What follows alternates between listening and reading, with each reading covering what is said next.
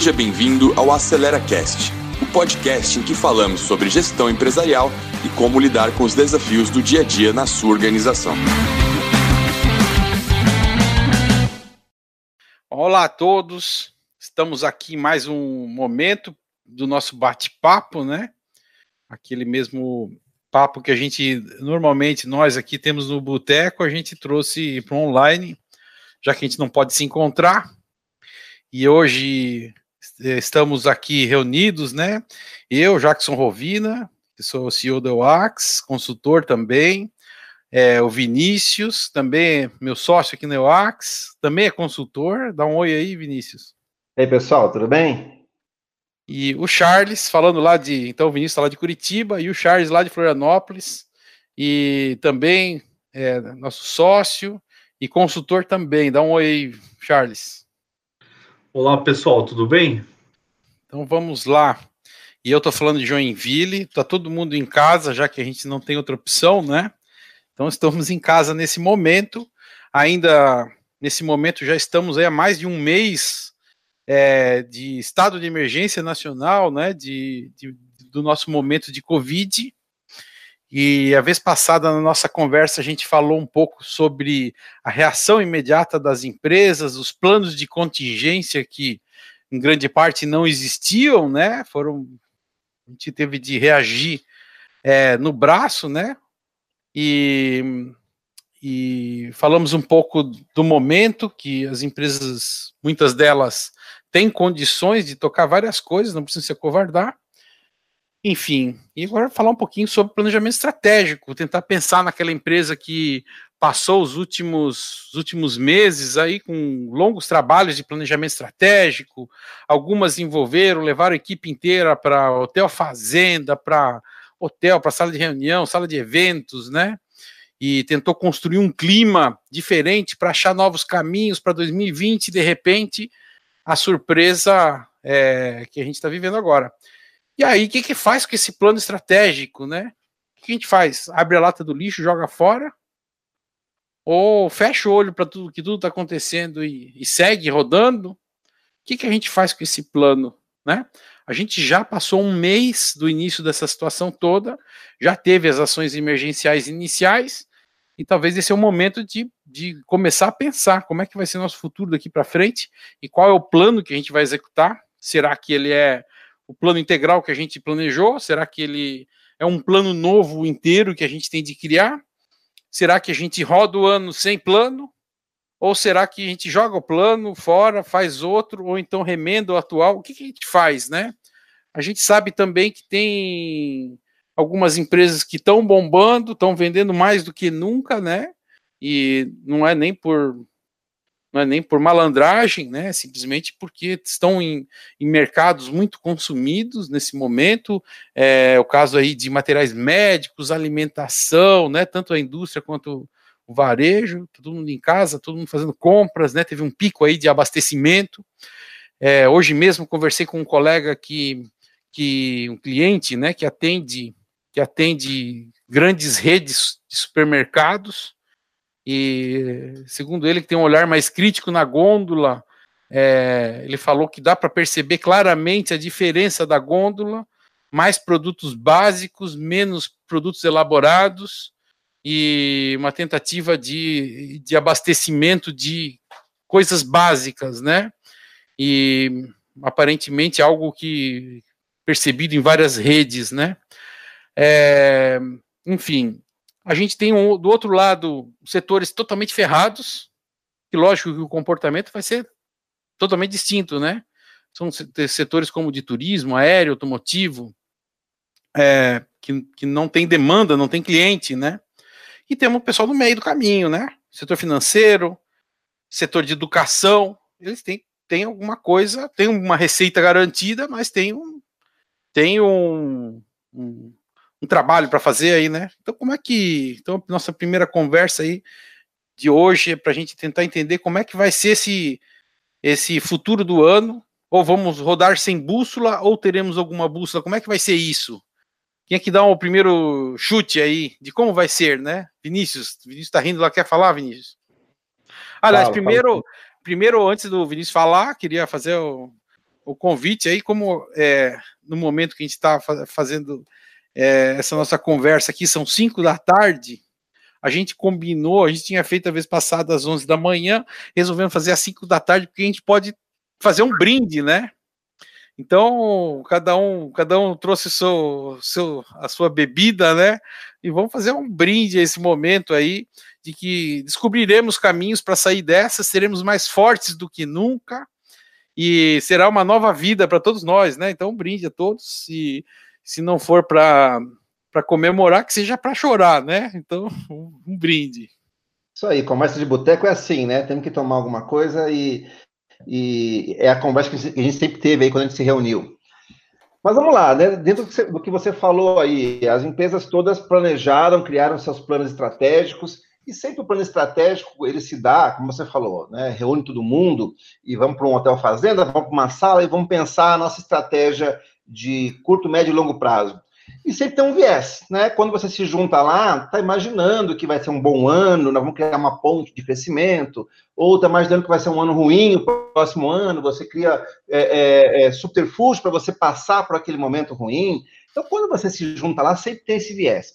Só que nós fomos pegos aí num, num ponto de inflexão, né? Todo mundo esperava um ano bom, estava tudo dizendo que ia ser um ano excelente, ia crescer, melhor ano dos últimos dos últimos anos, e a gente entrou num, numa espiral aí negativa, né? Estamos falando aí de, de, de, uma queda da economia em geral, aí na casa de 5% já se fala. Então, assim, as empresas todas estavam com planos, a maioria delas, né? Planos de crescimento, de, de ganho de mercado.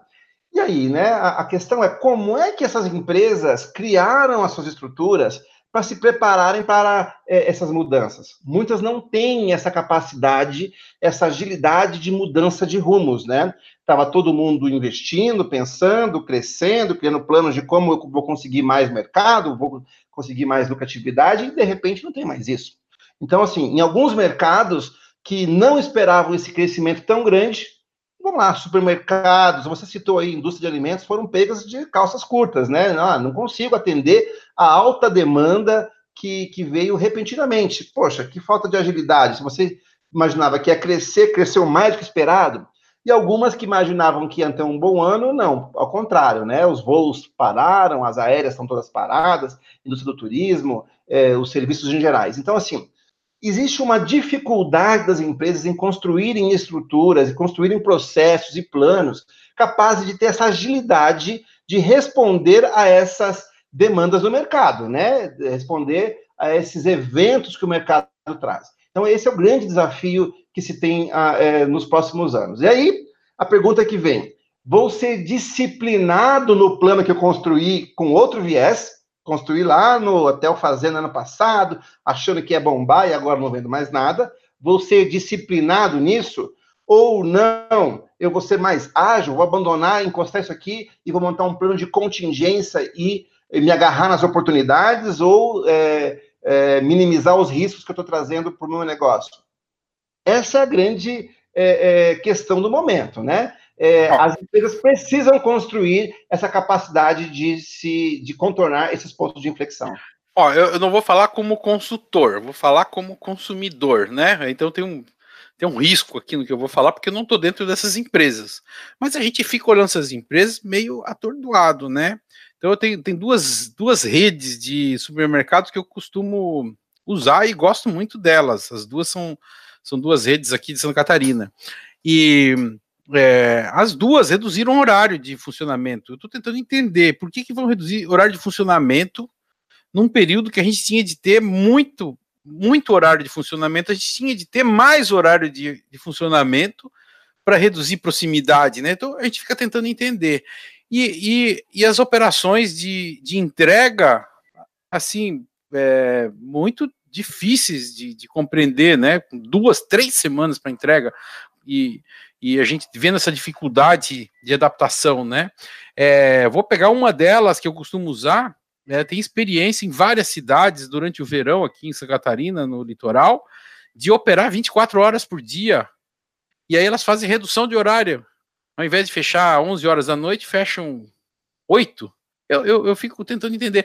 E aí fico tentando entender a estratégia dessas empresas, né? Qual é essa estratégia, né? Um mercado que tá, que poderia estar tá contratando, que poderia estar tá aumentando a demanda, que poderia estar tá tocando no atendimento, né? A gente está indo para o supermercadinho aqui da esquina fazer compra porque a gente conhece o pessoal ali e que eles estão conseguindo se ajeitar, contrataram 10 funcionários e estão lá de um mercadinho de esquina de bairro, estão virando baitas de um supermercado por causa de entrega. E aí, e, e, será que isso é falta de reação do, dos grandes, né? Então, esse setor específico, a gente não sabe o quanto que as empresas estão preparadas para aproveitar esse cenário novo, né? E reagir. Elas não podem reagir com um projeto que vai terminar daqui a quatro meses, né? Cinco meses. Ah, vamos expandir o e-commerce. Lá a gente vai olhar lá o termo de abertura do projeto tem lá, término do projeto, dezembro de 2020. Como é que faz essa agilidade, né? Será que a gente a gente matou essas empresas tentando tentando é, torná-las produtivas na gestão e acabou, né? Não a gente, né? Digo, elas se mataram, né? Construindo uma, uma falta de agilidade. Aí no Paraná é assim também, Vinícius? Está vendo os mercados com a mesma reação? Estou falando então, de um dos segmentos, né? Sim, sim. É, pelo contrário, tá? Eu tive aqui um contato ontem lá com o pessoal do interior e estavam dizendo que, que tinha mercados que estavam conseguindo entregar no mesmo dia uma compra. Então, assim, cada empresa reage de uma maneira, né? E então, como é que faz? Por que, que uma empresa consegue é, ter essa reação? Não, se tem gente comprando, eu vou otimizar o meu processo e vou conseguir entregar no mesmo dia a compra. E tem uma outra que não. Pode ser o quê? Pode ser que ele tenha um orçamento pré-determinado para as equipes de entrega e o cara está sendo disciplinado em cima disso. Ele tem uma cultura é, é, das leis brasileiras que contratar é difícil, que ele que tudo isso é complicado, e aí ele não reage. Enquanto isso, um outro cara pode não, vou contratar, vou fazer, vou e vou é, não vou ser tão disciplinado nesse plano né? Quem está certo nessa história, né? Quem está certo, quem está aproveitando a oportunidade ou quem está sendo disciplinado em cima de um orçamento que tinha prévio e não vai sair é, dessa tocada, né? O Charles está falando aqui que é a Associação Catarinense de Supermercados que, que fez a, a barbeiragem de reduzir horários, Charles, é isso? Exatamente, daí eu te coloco uma outra coisa, né, Rovina? Vamos lá, você tem um plano estratégico aconteceu algo inesperado. Você vai tomar uma ação, só que para tomar essa ação, você pertence a associações, sindicatos e outros terceiros que te prejudicam, né? Ou não deixa você tomar ação. Daí, como você é. faz? Tem que driblar, driblar todo mundo, né? É, mas ó, esses dois supermercados que eu tô falando são as duas maiores redes de Santa Catarina. Duvido que não tenha influência da associação, né? É... Tem, tem. Tanto que um deles, acredito, era até o presidente, né? Era ele que colocava o presidente da associação, né? Enfim, mas vamos, vamos, vamos, vamos lá. A percepção que fica é que o pessoal quer tocar um negócio que está pujante e que, inclusive, a sociedade precisa de uma resposta mais, mais adequada, né? Eu fui, é, eu, eu passei na frente, vi fila nos dois supermercados nesses dias e achei, achei estranhíssimo, né? Na, a fila que estava na sexta-feira passada. E, enfim, os supermercados estão sendo demandados e poderiam ter uma reação diferente para a sociedade e também podiam podiam estar tá aproveitando isso, né, com e-commerce, com eu deixei de comprar porque por causa da fila, né, não me não me não me não me vi entrando naquela fila, vou esperar um outro horário e vou usar uma outra rede que vem lá da terra do Vinícius, né? O Vinícius ele falou que lá tá tudo normal, porque o Vinícius é bairrista, ele acha que o Paraná as coisas funcionam melhor do que Santa Catarina, né, Vinícius? Nem é, nem é. Minha mãe que falou, aqui eles proibiram a entrada é, de pessoas acima de 60 anos. E aí afetou minha mãe, né? Conversando com ela, e ela disse: Não, vou pedir para a internet, eles entregam no mesmo dia aqui, ainda estão conseguindo entregar. Mas olha só, Rovina, é, olha os modelos de negócio. Tem um amigo que é dono de um, de um restaurante e perguntei para ele como é que estava. E ele falou: Está maravilhoso, nunca vendemos tanto. falei, Poxa, mas como? Sim, cara, eu, ele usa a estrutura do iFoods ou do Uber e ele entrega, ou seja, ele tem uma elasticidade de negócio muito grande né? É, é para ele, quanto o, o, é, quanto mais vender, mais ele tem capacidade de entrega, porque é ilimitado quase que a capacidade de entrega dele. Então, ele é diferente do modelo do supermercado que tem a sua equipe, a sua Kombi de entrega lá tal. É diferente, né? Então, tem que montar. As empresas têm que pensar em modelos de negócio que tenham elasticidade, né? Esse cara da. Esse meu amigo tem uma churrascaria, ele, ele consegue, então, aumentar a entrega é, atendendo o mercado de forma muito rápida, né? Para ele quase não sente, ele só tira pedido e chega é, moto para entregar lá. Então é um novo modelo que a gente não está acostumado, né? Organizações exponenciais nunca foi um modelo válido para empresas físicas, né? Agora a gente está vendo que está menos física, né?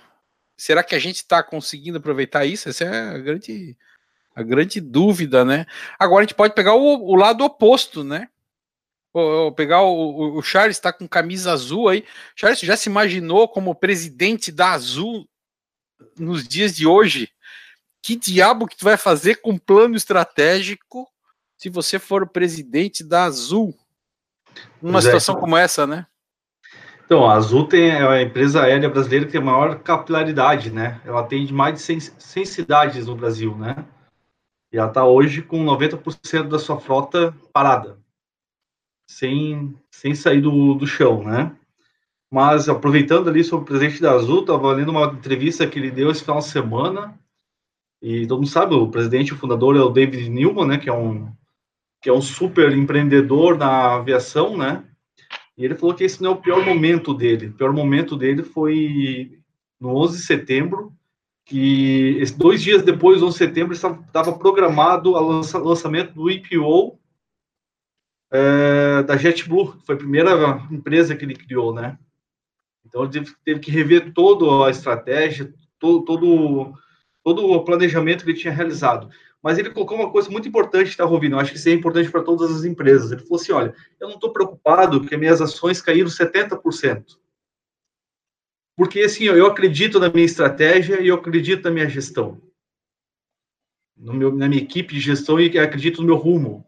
Então, se você acredita na tua estratégia e acredita na sua gestão, nos, na sua forma de gerir a empresa, né, nos seus mecanismos, métodos, enfim, você não precisa estar preocupado com, com essas crises. Claro que você tem que se adaptar, mas não precisa se preocupar tanto porque você sabe que daqui a pouco você vai superar, né?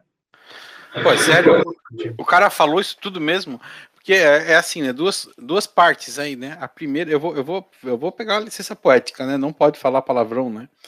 Mas eu vou pegar. É, TMR. É, teoria da merda relativa, né? O cara teve um evento muito pior na vida. E aí, então, ele, ele vai banalizar esse, que é um desastre para uma companhia aérea, porque aconteceu algo muito pior, é, é, é, muita, muita presença de espírito, né? E a outra é, é de, ele, de, ele, de ele confiar no taco, né?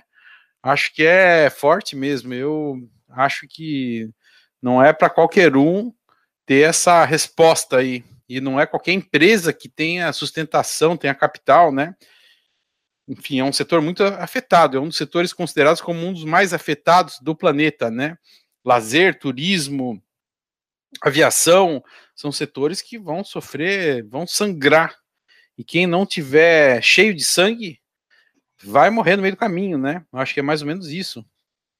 Então, Rovina, e é, eles estão no oposto, né? A gente estava falando agora de setores que estão aí, mercado e restaurantes que estão bombando e muitos não conseguem aproveitar a onda, eles estão no oposto, 90% de queda no, no, faturamento deles.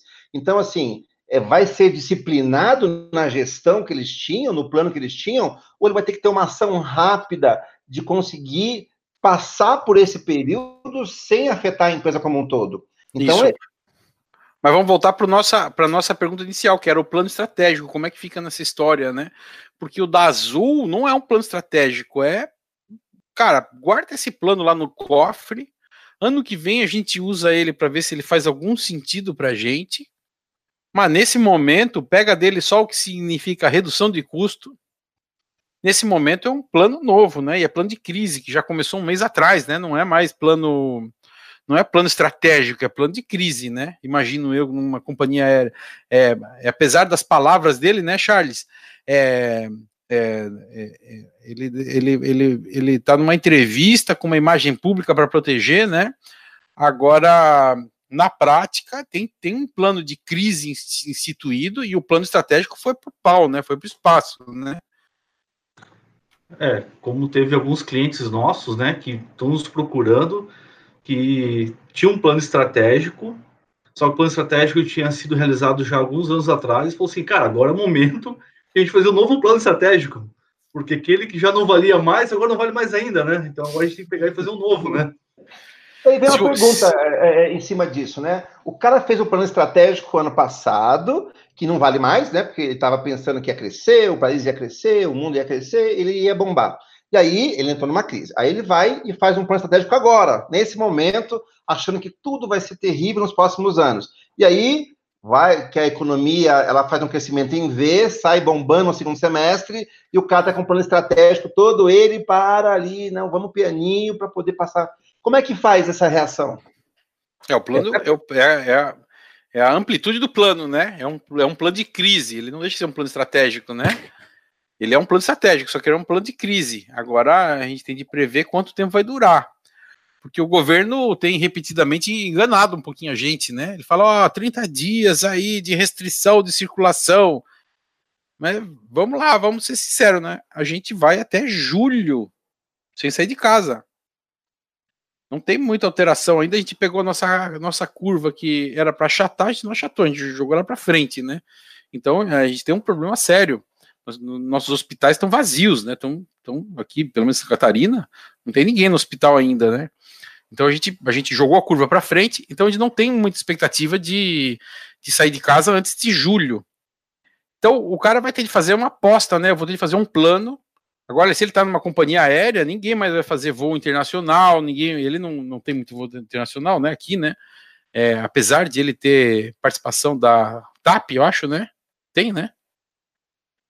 É, bom, cada, cada empresa um plano estratégico, né? Vamos falar da Azul, né? Ele vai ter de vai ter de refazer o plano dele e provavelmente segundo semestre o que vai acontecer? Vai bombar, vai lotar avião que está todo mundo prevendo que existe uma migração do turismo internacional para turismo do, doméstico. Agora é, é, essas variáveis aí ele que vai ter de fazer o chute dele, né? E se ele acredita nessa migração do turismo internacional para o doméstico, existe uma aposta muito grande, né? De com o dólar alto, com medo, com essa restrição, tal, as pessoas trocarem seus planos, né? algumas perdas, né? Muita gente já tinha comprado passagem. Eu tô com uma passagem marcada para julho, né? Eu tenho que desmarcar. Não desmarquei ainda, mas vou desmarcar. E vou ter que desmarcar, não tem jeito, né? Então eu imagino que tem muita gente com passagem marcada que tá desmarcando, não vai recuperar todo o valor. Não sei, eu nem sei como é que vai acontecer isso. E, e, enfim, vai ter de planejar alguma coisa mais light aí, né? Vai fazer um turismo mais local, mais próximo, vai ter o Nordeste, né? E acho que vai ter algumas coisas assim. E agora, para ele, então, ele vai fazer o plano estratégico dele. O que, que ele considera? Seis meses de desgraça e seis meses de bonança? Acho que sim, acho que esse é um cenário que ele vai ter de fazer uma aposta, né? Agora, o supermercado, qual é a aposta dele? Pô, temos até julho, pelo menos, e depois vai continuar isso. E tem mais, né? No supermercado ele podia pensar o seguinte: olha, as pessoas descobriram que dá para comprar pela internet, não sabiam. Olha que barato. Nós temos de lançar tudo na internet, né? Não é isso que, que um supermercado tinha que fazer agora? Concentra recursos todos nisso. Então tinha várias frentes. Agora ele vai falar o seguinte, cara, concentra recurso em e-commerce, em venda pela internet, entrega, e-commerce e tudo isso, né? Porque isso vai passar, vai estar tá no coração das pessoas. As pessoas vão ter memória desse momento, desse fato, né? Então acho que a gente está vendo aí algumas mudanças de, de de, de modelo, de formato, né? Agora tem setores que continuam com alguma receita garantida, financeiro, educação, né? Educação formal, né? Ensino fundamental, ensino secundário, mas tem impacto, né? Tem impacto operacional. Mas ainda tem um, uma parte muito boa, né? Tem receita, né? As pessoas, quem tem filho em escola particular mantém o filho em escola particular, não tirou, né? E como que é o plano estratégico dessas empresas aí? Então, é, é como é, né? As empresas, o, o, o, que eu vejo agora é as empresas precisam construir processos que sejam capazes de se moldar aos momentos. Porque o plano, aquele plano que a gente fazia antigamente de cinco anos, é, é, hoje não cabe mais, né? A gente não dá para ficar disciplinado num plano por cinco anos, porque em cinco anos tudo muda, né? Há cinco anos atrás, em 2015, a gente estava passando uma tremenda crise lá com a Dilma, e agora a gente achou que estava saindo, estamos em outra crise. Então, assim, quem fez um plano de cinco anos atrás, os famosos planos 2020, né? Poxa, tinha, em 2015 eu achava que o mundo 2020 ia ser totalmente maravilhoso, porque toda empresa fazia um plano 2020, onde ela ia ser a maior, a melhor, a mais brilhante empresa do seu setor. E aí, a gente não dá para criar mais esses planos assim, tem que criar uma cultura de mudança, capacidade de mudar, capacidade de se adaptar ao mercado muito rapidamente. E as empresas não têm, a maioria não tem essa capacidade, processos que se moldam ao, ao, caos, né? É, ou ao caos ou à bonança, né? Então, se eu estou no momento de bonança, ele se molda e, e, e, passa por isso, ou no momento de caos, ele se molda também. As empresas precisam construir essa cultura de mudança, né? É, e é, é importante, principalmente em uma crise como essa, isso faz com que se torne possível essa mudança, né? É possível a gente fazer a mudança para criar um ambiente de mudança dentro das empresas. Tá, mas ó, esse assunto é outro já, né? Que a gente já está falando de, de o novo jeito de planejar, é, de fazer planejamento estratégico, né? Mas e o ensino, o que que faz? Porque ele tá bem, ele tá com dinheiro, tá com faturamento. Ô Charles, ensino fica como tá, toca pau no plano, joga fora ou começa outro novo? Então, é área, área financeira, né? Banco. Então, o ensino, eu, Vai lá, vai lá. É, acho, são, dois, são dois segmentos bem interessantes, né? O ensino tem seu ensino muito mais voltado para a escola, né? Para ensino até educação fundamental, infantil. Esses caras, tudo bem, eles têm um eles têm um faturamento praticamente garantido com as mensalidades, né? Mas eles têm uma outra questão que é muito importante para eles, é que os alunos estão parados, né? Eles vão ficar parados até, até 31 de maio. O que vão fazer com os alunos, né? Tem um monte de pai que está reclamando que a escola não se preparou e está metendo pau neles. Falando assim: olha, estou insatisfeito com vocês. Nós estamos então, ficando loucos em casa, né? A é, gente está então, ficando louco em casa, né? Não, e Só a escola que... é, uma, é uma escola tradicional. Imagina uma escola tradicional que não tinha uma transformação digital, que não utilizava. Como que faz isso? Né? Como que ela realmente ela consegue agora rapidamente se adaptar ao meio? Sendo que tem um risco muito grande de perder boa quantidade de alunos, né? Porque tem outras escolas que estão dizendo que estão conseguindo se adaptar, né? Olha que interessante, Charles. É, desses dois setores que a gente falou, educação e financeiro, são dois dos setores mais conservadores que nós temos no mercado, né? Dois setores mais, mais lentos, assim, vamos, vamos pensar que o, o financeiro, ele parece rápido, mas é, ele, ele é rápido porque ele bota muito dinheiro nas coisas, mas ele não é rápido, né? Ele é conservador, ele é lento, ele tem mudanças sutis, né? Consistente, mas sutis, né? E ensino é muito conservador, né? E, e, com os últimos anos aí a gente passou a ver alguma velocidade nova que justamente agora está sendo percebida aquelas aquelas universidades que foram compradas são as que estão numa velocidade diferente na reação aí com, com esse momento, né? As, as dos grandes fundos aí, é, é, é a percepção minha que eu estou vendo, né? Mas esses caras também não estão conseguindo executar o planejamento estratégico, né? Ou estão? Então, eles pararam, né? Porque pararam. as universidades pararam, né? Não tem mais, tá fechando mais curso, né? Eu mesmo estou matriculado em uma delas, ah, não dessas aí, né? Estou matriculado no curso da ESPM e parou, né? Foi. Não, não prosseguiu, né? Hum. Agora, então não sobrou ninguém, né? Porque a gente falou que aquelas que estão bombando tem de refocar em ou em entrega, ou em e-commerce, ou em, né, em nível de atendimento, alguma coisa assim. As que estão ferradas tem de rever toda a sua estratégia para reduzir custo, para segurar as pontas proteger o caixa, né? As que estão mais ou menos estão tendo de se adaptar também, como é o caso da educação. Então, o nosso plano estratégico foi para o lixo, não foi? Ninguém é tinha é um plano para isso, né? Ninguém, ninguém planejou o, o, esse momento. Claro, Não, ninguém planeja a contingência, né? Ninguém planeja o que tem risco de 1%, né? Assim, quando a economia estava caindo, caiu um, caiu três, caiu mais três. Ah, todo mundo está vendo que o viés é de baixa, o cara faz um plano ali de o viés de baixa.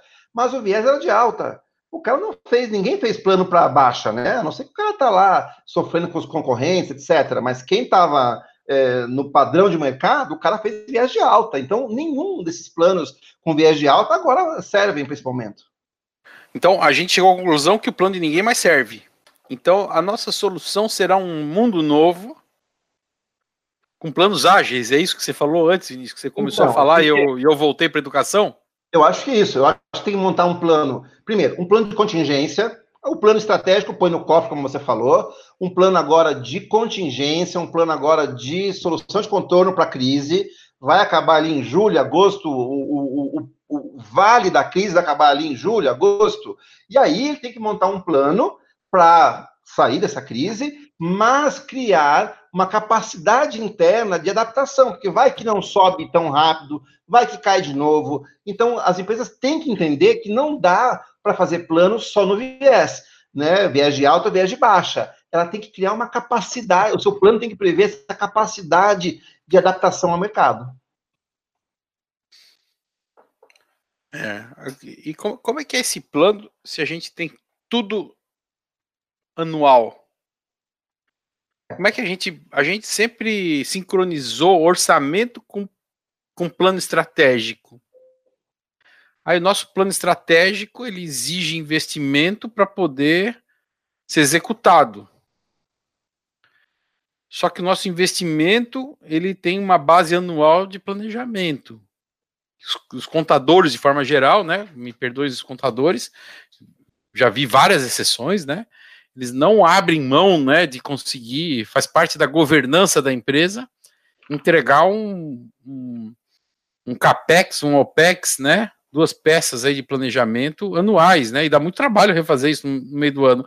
Então, a nossa governança de custos de orçamento é, ela, ela ela, ela vai puxar esse plano para ele não, não mudar. Agora, nesse momento, a gente está falando de crise. Então, crise, a gente abre tudo, né? Abre o CAPEX, né? Bom, corta tudo, suspende tudo, o OPEX, ninguém contrata mais nada, já foi, já foi tudo para o espaço, né? Então, a gente começou um plano de crise, que está lá a diretoria toda reunida e aprova tudo na unha, né? Agora, nosso momento novo de planejamento, como é que vai ser? A gente vai desvincular o orçamento e eh, como é que fica essa governança, né? É, orçamento junto com, com, com ou o orçamento vai ser diferente, né? Ou o plano vai ser diferente. Como é que é para flexibilizar um negócio que não é flexível? A gente então, construiu um monte de coisa inflexível. E aí, qual que a gente começa? Vamos lá. O que, que impede o mercado, como você falou, que está entregando compra com 15 dias, o que, que impede ele a reagir rapidamente, a contratar aí pessoas para poder separar a, as compras e entregar. O que, que, impede ele? Primeiro, uma cultura dele, não, para um pouquinho, não vou contratar, não vou fazer, eu tenho um orçamento para seguir, não é bem assim, vai que amanhã não tem essa demanda, que eu vou fazer o quê com as pessoas? Tem uma cultura empresarial, uma cultura da sociedade que não é assim, ele não consegue reagir tão rápido.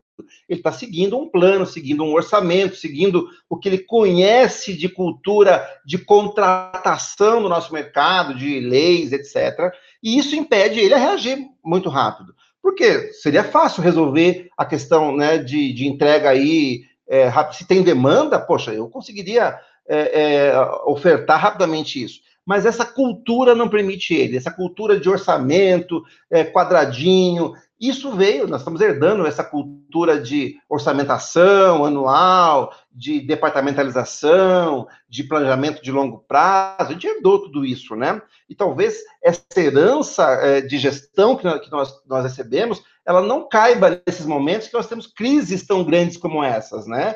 É, é, é uma crise ímpar na história, não tivemos nunca algo nesse sentido.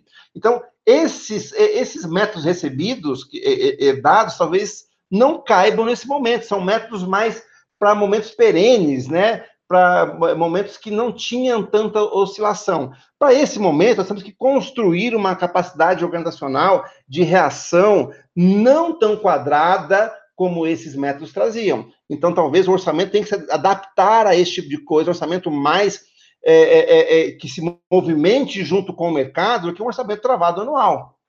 A gente tinha de fazer igual lá. Eu, o Charles vai lembrar disso. 2001, 2000, não, o Charles é novinho, né, Charles? Não tem esse tempo todo, né? Oh, oh, é, 2001, 2002, eu lembro, eu era gerente de desenvolvimento de sistemas, né? Minha vida passada, hein? Minha, minha outra vida, eu era, eu, eu era de sistemas e era gerente de desenvolvimento. E eu lembro que eu recebi a revista Software Development Magazine, primeira na capa, escrito lá, né? O Manifesto Ágil. E aí eu lembro que eu li e falei, puta, olha só, um monte de desenvolvedor puto da cara com, com com os analistas mandando neles. E, é, e aí depois o ágil se configurou no que a gente conhece hoje, que é um, é um caminho é, irrefutável, né? A gente não tem mais não tem não tem mais como como negar o, o ágil em projetos, né? Mas nós vamos ter que fazer isso, o manifesto da estratégia ágil, não é? Temos de achar uns signatários aí e dizer, olha, não é, estratégia não pode mais estar vinculada com orçamento, não pode mais ser anual.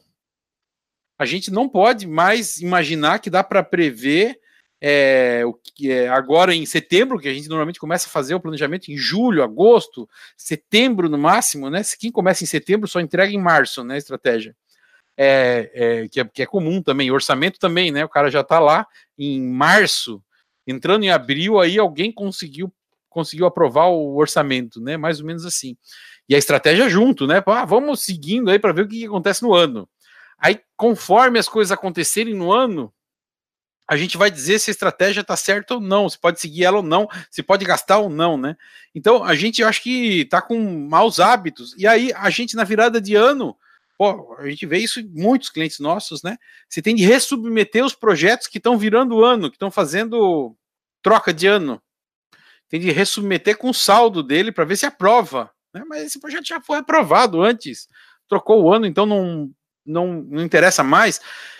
Enfim, então tô, tô fazendo aqui, o que, que, vocês acham? Vocês assinam comigo aí um manifesto da estratégia ágil e vamos começar a desvincular do orçamento, transformar isso num negócio mais dinâmico?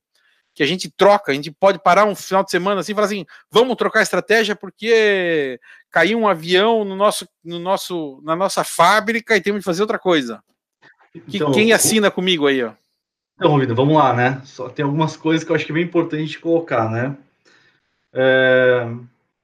Primeira coisa, sempre as empresas estavam mal acostumadas também, né? Elas chegavam, como você falou, ali, tinha um, tinha um orçamento anual, chegava lá em setembro, outubro, o cara não tinha realizado o orçamento e saía gastando, né? Para realizar o orçamento, porque para ele justificar aquele dinheiro que ele teve naquele ano, né? Já era uma coisa bastante estúpida, né? E outro ponto é, que você coloca no, relacionado ao ágil, é, mas também sim é um ponto bem importante para ser levado em consideração é o trauma, né? Quanto que isso vai dar um trauma nas empresas, né?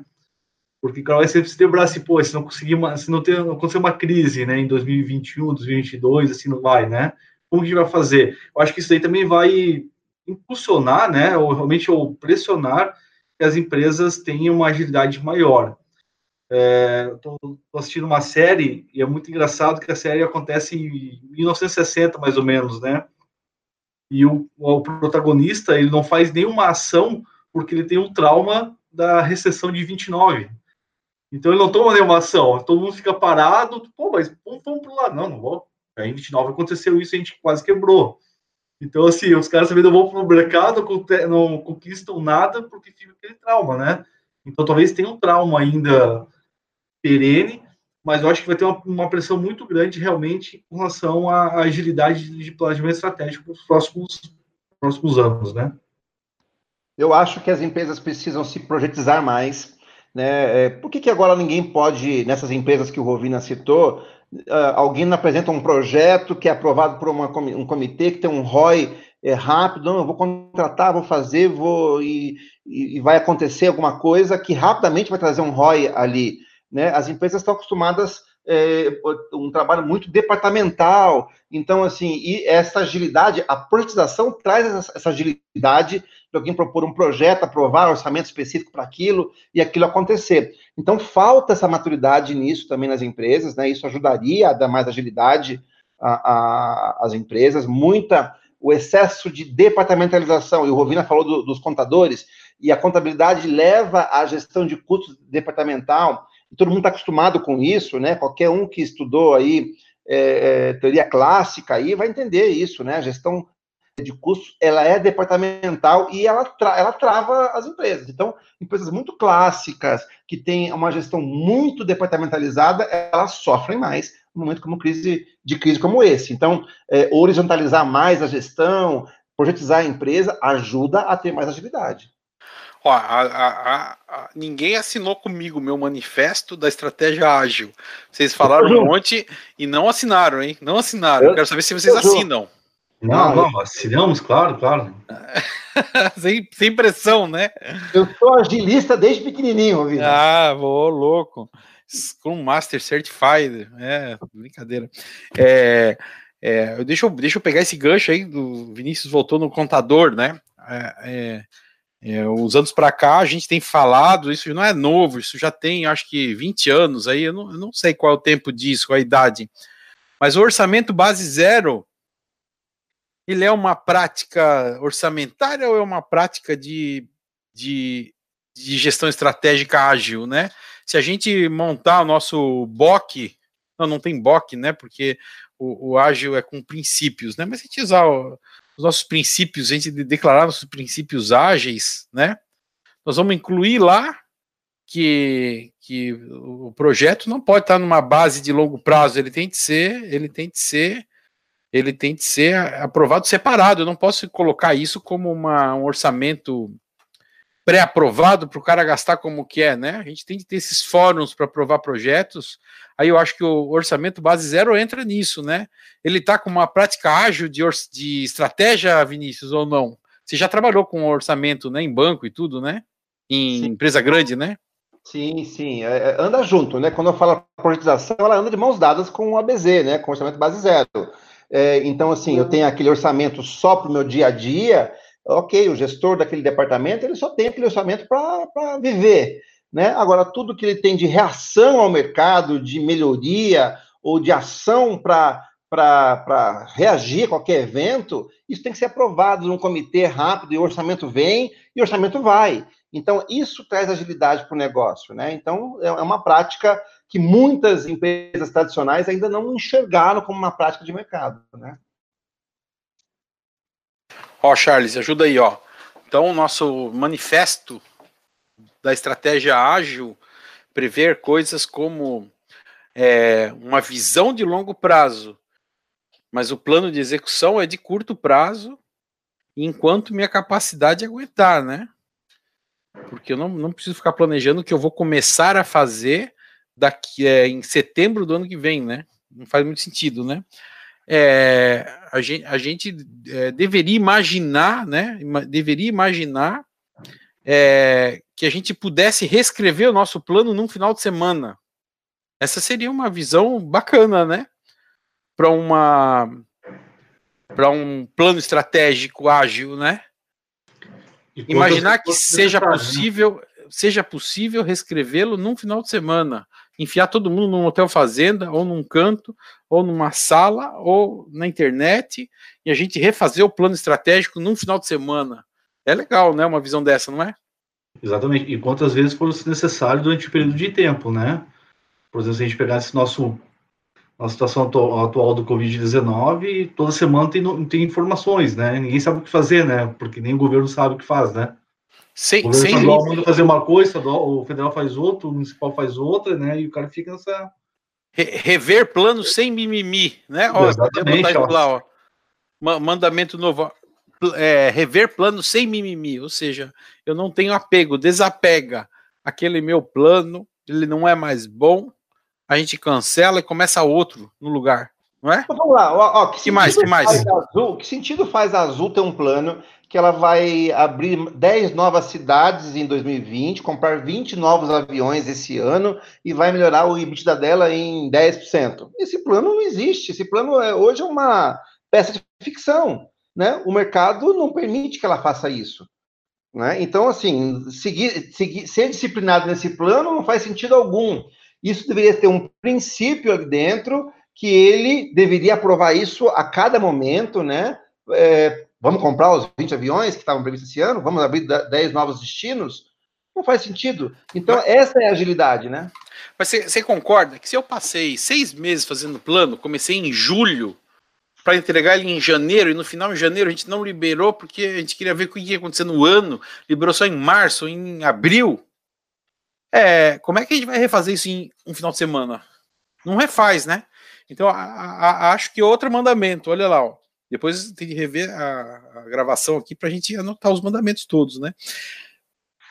Nosso planejamento ele é, ele é ongoing, ele é contínuo, né? Significa que a gente continua fazendo inteligência competitiva, análise de ambiente, análise de SWOT, análise disso, daquilo, plano de contingência, análise de risco, mercado. Isso tudo é contínuo, não é o que é um momento que cabe no final de semana é decidir as ações que estão sendo continuamente analisadas. Eu consigo botar todo mundo no final de semana para analisar ações. Mas se eu estou fazendo continuamente essa análise de ambiente, como um ato, né, ongoing, né, aí eu consigo. Então, o nosso plano estratégico, ele é ongoing. E eu tenho momentos para fechar um pacote de execução. Ó, não parece legal isso? Super. E o, o, que é permanente nisso? A empresa, então, ela é totalmente etérea? Não, né? O propósito, a missão dela continua perene. Ela tem um propósito maior que rege. Mas as ações aqui, elas são mudadas a cada final de semana, pode ser mudadas, né? Então, vamos lá, né? nós que fazer um, um apelo, né? É, é, é, é pa, passe essa mensagem para um contador. Porque quem é capaz de estragar isso tudo é o contador. Ah, certeza. Não é? Porque o, estrador, o contador vai falar assim: não, nossa governança, o conselho nos exige isso. Então passe isso para um contador e para um conselheiro, né? Porque as governanças corporativas e o, né, nos, através dos conselhos e os contadores, eles, eles querem esse plano anual, eles querem dizer onde vai gastar, como vai gastar, no que eles querem a lista de entregas, né? Tô, tô, tô até vendo aquela semanada, né? A gente dá duas semanas para o pessoal abrir uns, uns planos é, sintéticos aí de projetos para dizer como vai gastar o dinheiro, uma missão impossível, né? Em duas semanas, dizer como vai gastar lá alguns milhões de reais em planos, né? O pessoal vai inventando coisa, vai arrancando projeto velho que não passou, é, que estava na gaveta e requenta e muda umas palavrinhas para agora poder pontuar né, nos critérios, e, e aí e, e essa, essa coisa é, é, tão, é tão repetitiva que a gente enjoa até de tanto ver isso, né? Que discurso antigo, tudo isso é antigo, isso é um velho mundo. Você pegar uma startup que ganhou 10 milhões aí de aporte, você acha que ele vai ficar nessa governança, etc., nessa aprovação? Ou ele muda de rumo a cada mês, testa ali uma hipótese e aquela hipótese não vinga para o produto, ele muda para outro lado? Não tem tanto, tanta rigidez assim, né? Eu acho que o é. mundo hoje não permite tanta rigidez assim. Acho que acho que a gente tem dois mundos aí.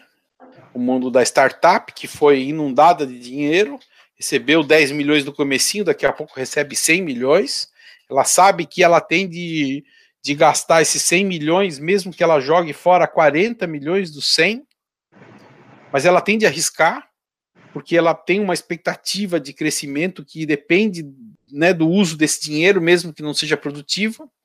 E a gente tem do outro lado uma empresa clássica, conservadora, tradicional, que não tem como jogar fora 40%, 60% do seu orçamento. Não pode.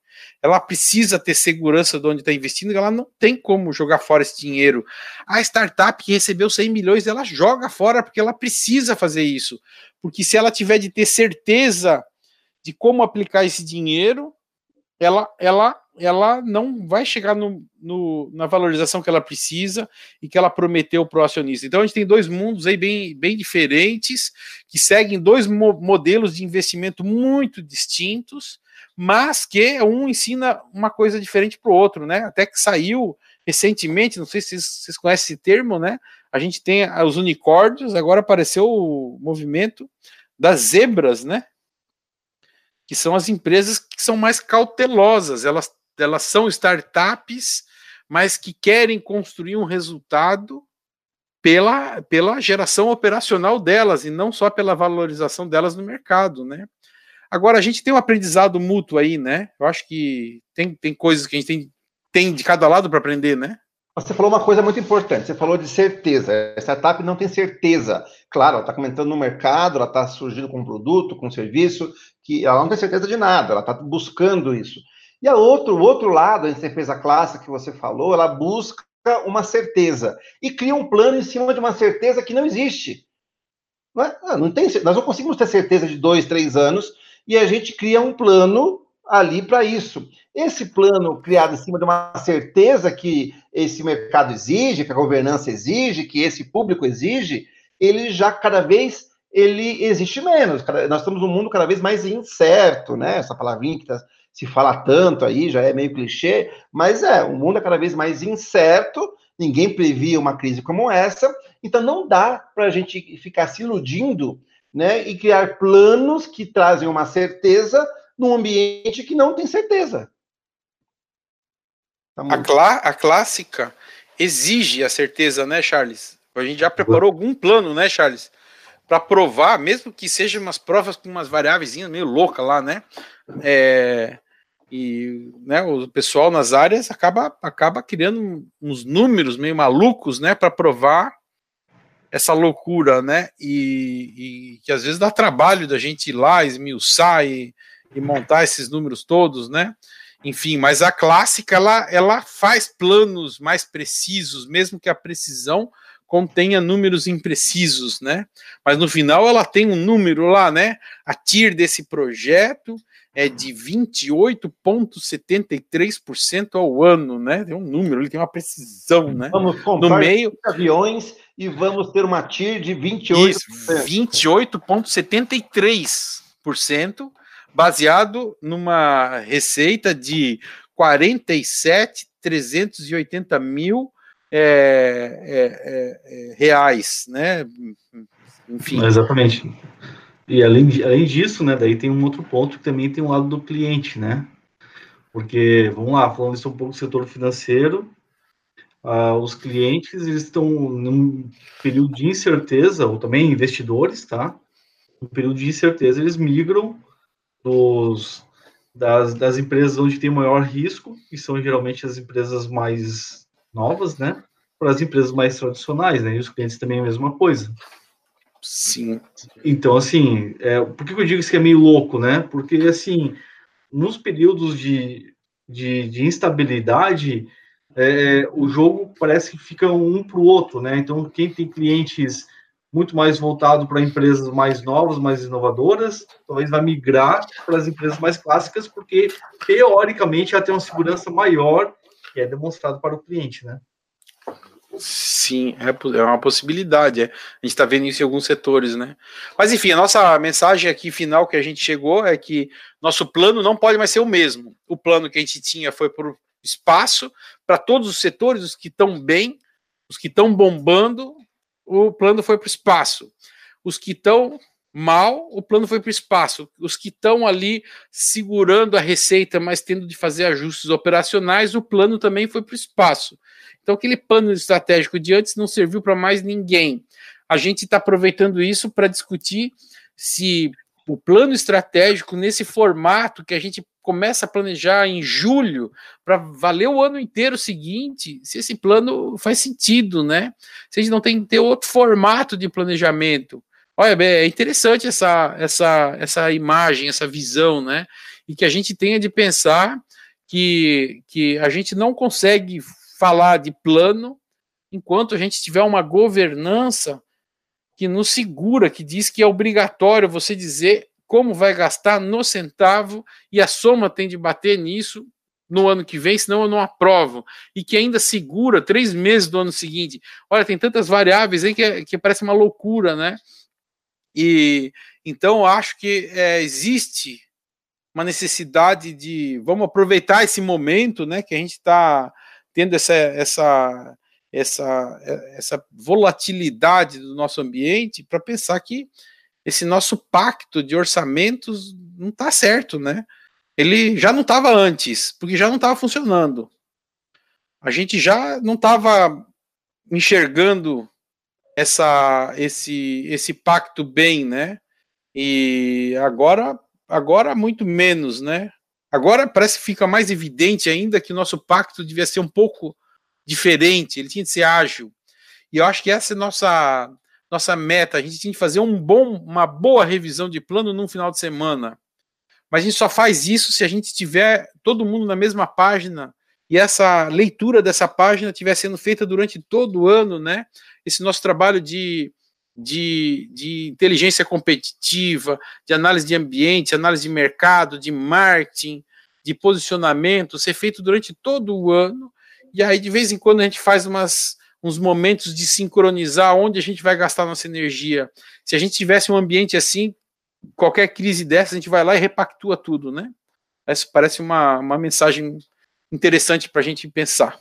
Será que esse comitê de crise que muitas empresas criou nesse momento, muitas empresas criaram nesse momento, é, ele não deveria ser um comitê permanente de investimentos e de estratégia, né? Parece fazer muito sentido, né? Parece fazer muito sentido, né? Eu acho que a empresa moderna agora que vai que vai sobreviver e vai estar melhor no novo mundo que vai vir pós-Covid é uma empresa com um propósito muito forte. Esse propósito é perene, que todos saibam disso. Uma empresa que tem planos muito muito ágeis, ou seja, planos que se moldam a, a, a, a todos a todos os momentos, a todos os eventos de subida, de descida do mercado, que tenham processos com elasticidade, né? Eu consiga atender demanda ou consiga reagir à baixa demanda de forma rápida, que possam comunicar de forma muito, muito também rápida, né, ágil, aí, para que todos consigam rapidamente se posicionar no novo momento da empresa. Eu acho que a nova empresa que vai surgir após esse Covid tem essas características aí. É verdade, eu acho que tem essa, essa, acho que tem essa mescla aí, né, do mundo novo, do mundo velho, alguns movimentos que já surgem, né, nosso colega aí, o Anderson, aí de Curitiba, que está com a Go New aí, vendendo essa mensagem, né? Explicando essa mensagem de, de uma governança mais leve, né? Algum controle, né? Mas muita velocidade. Eu acho que acho que isso tudo está explodindo aí para gente, né? Acho que é bem interessante, bem interessante mesmo. Bom, acho que fechamos, fechamos o dia de hoje, né? Nosso papo de boteco aqui, nossa conversa, né? Do, do AceleraCast com com essa com essa essa conclusão, né, fresca de hoje aí de, de a gente assinar o nosso manifesto ágil da estratégia, né, pensar em formatos diferentes de, de como construir isso, né? Pode ser? Claro, isso aí. Pode. Acho que é isso.